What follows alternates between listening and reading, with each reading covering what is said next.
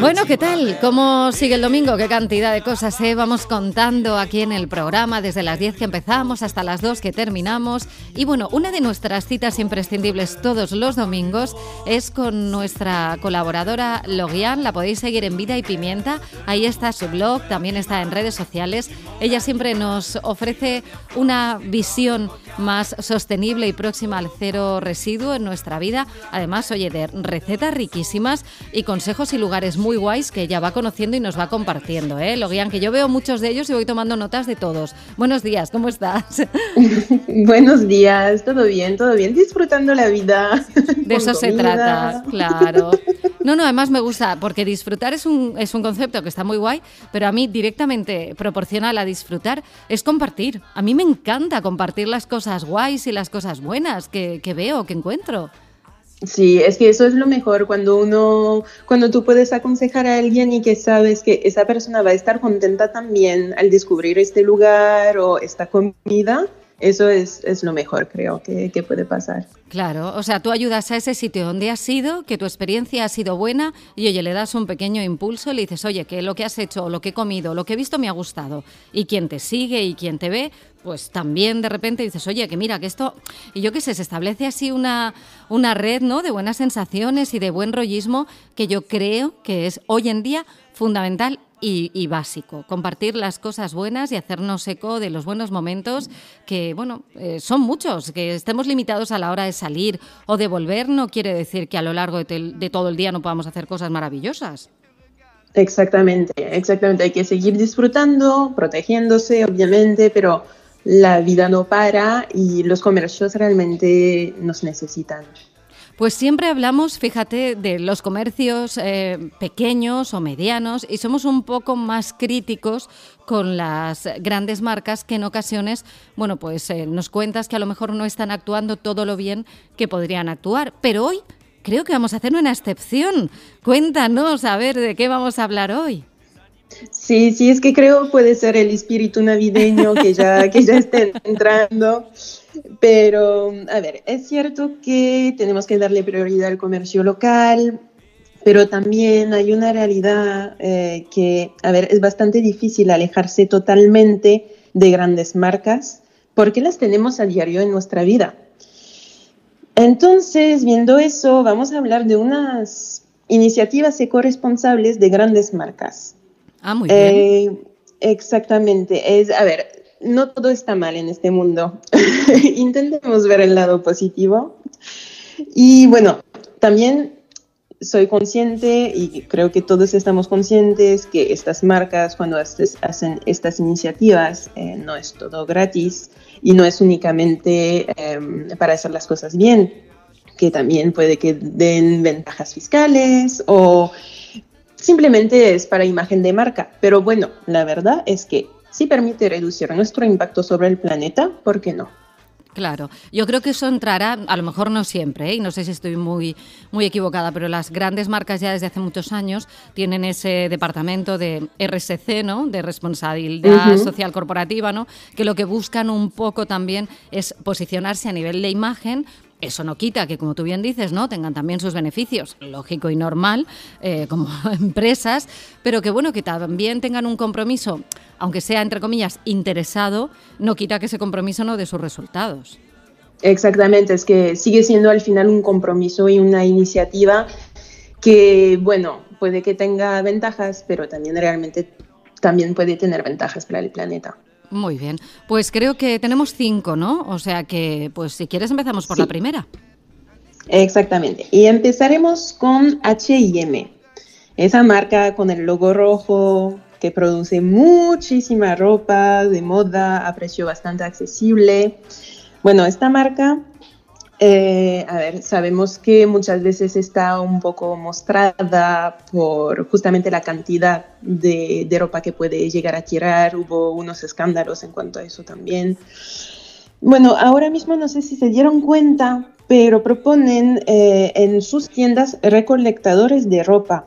Ahora bien, yo generalmente si mi ropa está en buen estado, pero que no la quiero usar más, soy de donarla pero a veces también, la verdad, me da vergüenza porque puede estar en mal estado, puede estar manchada o con agujitos, o sea, esas cosas. Entonces, en este caso, sí que vale la pena dejar la ropa en estos puntos de recolección porque la van a reciclar. Y entonces de esta ropa nació la línea que se llama Conscious, que es consciente, básicamente, eh, y que está hecha con materiales reciclados. Esta línea nació en el 2018.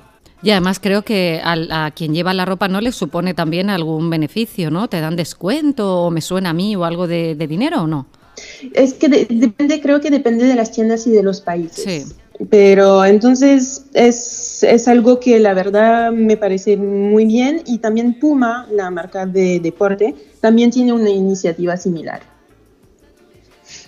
Entonces eso, eso sería lo primero que creo que además con todo eso que se escucha hoy, hoy del fast fashion, de la moda rápida, bueno, esa es una pequeña solución para, para este problema.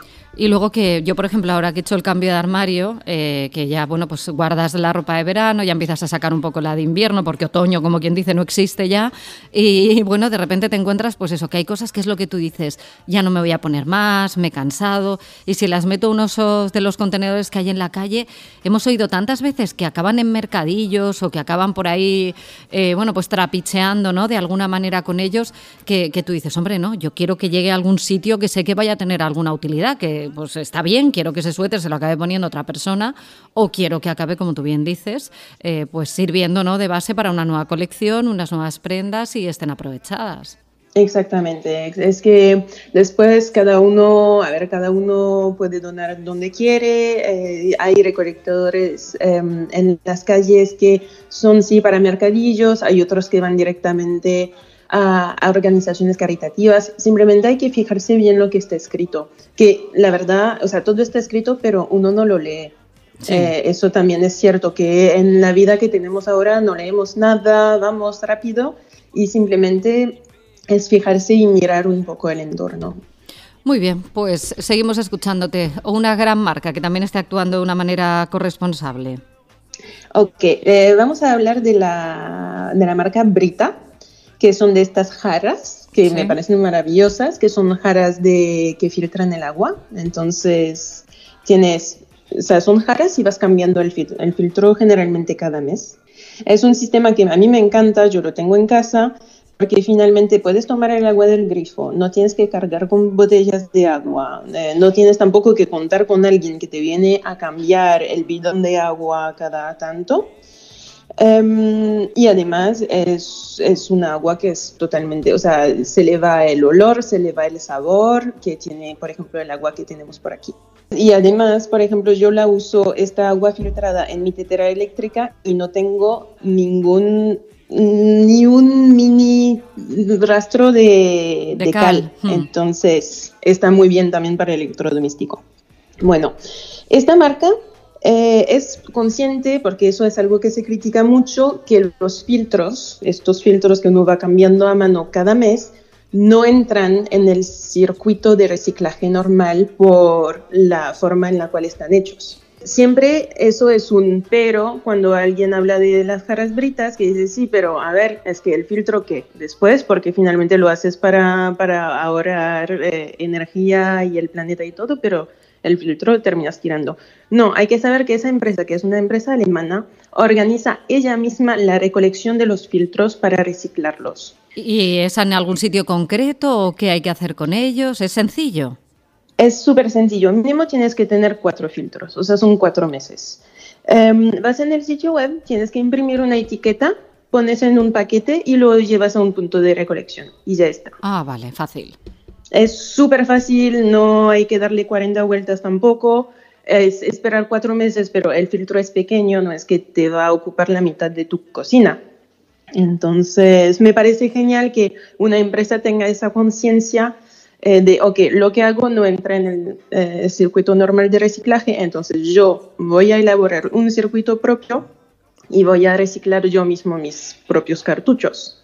Luego vamos con la marca Bic la marca esa de bolis. Sí.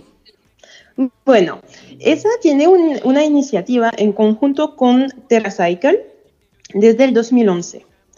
Es un programa de recolección de material de, escritorio, de escritura usado pero de cualquier marca. No importa la marca, cualquier material de escritura que esté usado lo recolectan y lo transforman en productos de usos diario. Es un programa totalmente gratuito que permite a escuelas, asociaciones, eh, empresas poder recolectar y reciclar estos materiales que sabemos que cuántos bolis que podían igual servir hemos tirado. Eso todos lo hemos hecho. Sí. Es, una realidad. Y también algo más que a mí me encanta esa idea es que por cada boli o material de escritura en general que recolectas, hay un céntimo que está donado a una asociación caritativa de la elección del recolectador. Es muy simple también, es ir en el sitio web de TerraCycle, inscribirse como un punto de recolección eh, y después vas recolectando bolis y te ayudan, te dan material, eh, pósters, afiches para, para, poder hacer un poco la, la promoción que la gente puede darte, o sea, llevarte para recolectar eh, los bolis. Pues no sabes lo que me acabas de decir, porque mira, yo que escribo con bolis de colores, porque soy muy cuadriculada cuando me hago la agenda y tengo muchas cosas, aquí delante tengo un big negro, un big rojo, un big verde, un big azul, además de mis fofis, naranjas, rosas, no sé qué, y tengo uno negro que se me ha acabado. Bueno, ha decidido voluntariamente acabarse, porque yo veo y le queda bastante tinta, pero no va. Cuando escribo un rato ya, no va. Así que lo tenía ahí en ese limbo de qué hago con él, eh, te tiro, eres tú, soy yo.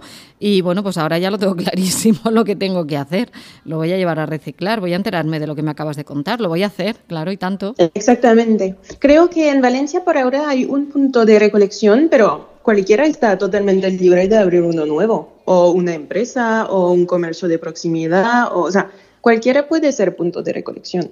A ver, quedan dos. Primero, una tienda que siento culpa en querer mucho, pero la quiero mucho, es IKEA. Ay. a ver, IKEA ha empezado hace unos años a abrir tiendas online en las cuales se venden sus muebles de segunda mano. Sí, y ha abierto ahora, muy recién, su, su, primera tienda física en Suecia de muebles de segunda mano de IKEA. Madre mía la que se nos viene ahora. Madre mía. Porque ¿cuántos muebles de IKEA tenemos durmiendo en casa? Ya.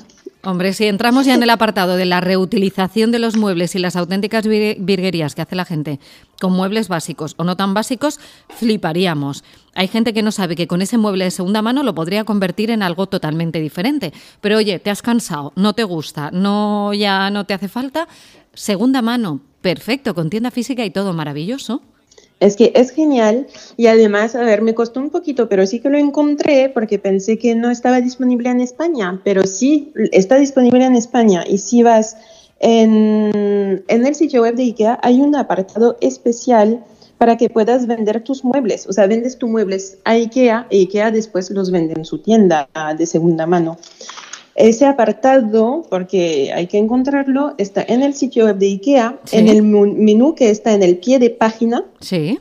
En el apartado de servicios es el último, o a mí me parece último, que se llama Segunda vida a tus muebles. Y ahí explican todo el proceso, lo que sí se puede vender, lo que no se puede vender, y, etcétera. Pero, a ver, es algo y de nuevo, además de reciclar y todo, eh, bueno, podemos ganar algunos eurillos. Hombre, claro, bueno, todo viene fenomenal.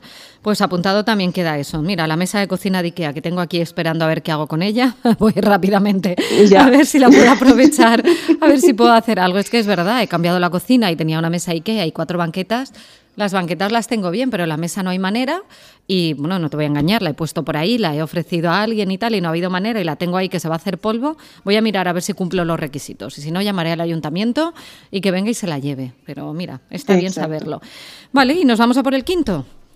A ver, el quinto, y volvemos a unas de mis cosas favoritas que, que te vas a reír. A ver. Pero bueno, a menor escala pero y con menos repercusiones, eh, pero algo es algo, como siempre decimos, Starbucks, mm, los cafés, sí. pone a disposición de sus clientes pozos del café de ah. forma gratuita. Ah, madre mía, volvemos a una de las primeras cosas de las que hablamos, los beneficios de los pozos del café, qué fuerte.